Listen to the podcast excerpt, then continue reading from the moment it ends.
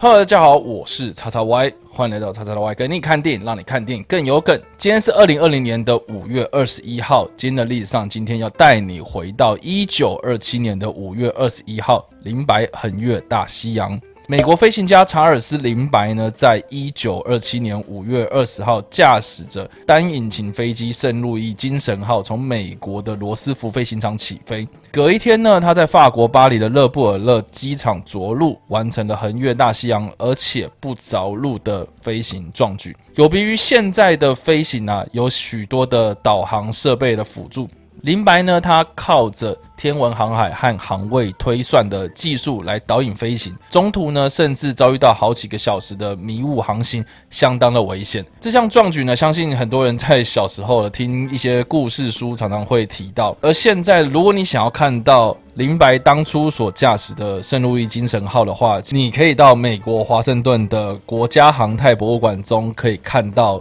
当初的那架飞机，林白呢，在晚年他移居夏威夷的毛伊岛生活，并且致力于写作小说和环保的运动。他在一九七四年病逝，享年七十二岁。有关林白横越大西洋这则故事呢，被翻拍成很多电影啊，其中最知名的应该就是一九五七年所上映的美国电影《壮志凌云》。其实跟《捍卫战士》的港译名称是一模一样的那个四个字。他的故事呢，主要就是在描述林白如何飞越大西洋的壮举，并且呢，在该届的奥斯卡金像奖上呢，获得了最佳特殊效果奖，也在当年的《时代》杂志呢被推选为年度最佳的电影。在二零零六年呢，更被美国电影学会选为一百年来最伟大的励志作品第六十九名。而有趣的是呢，在电影里面饰演林白的这个。演员啊，詹姆斯·史都华，他真实也是一个空军的英雄，并且呢，和林白一样，都是官拜美国空军的准将哦。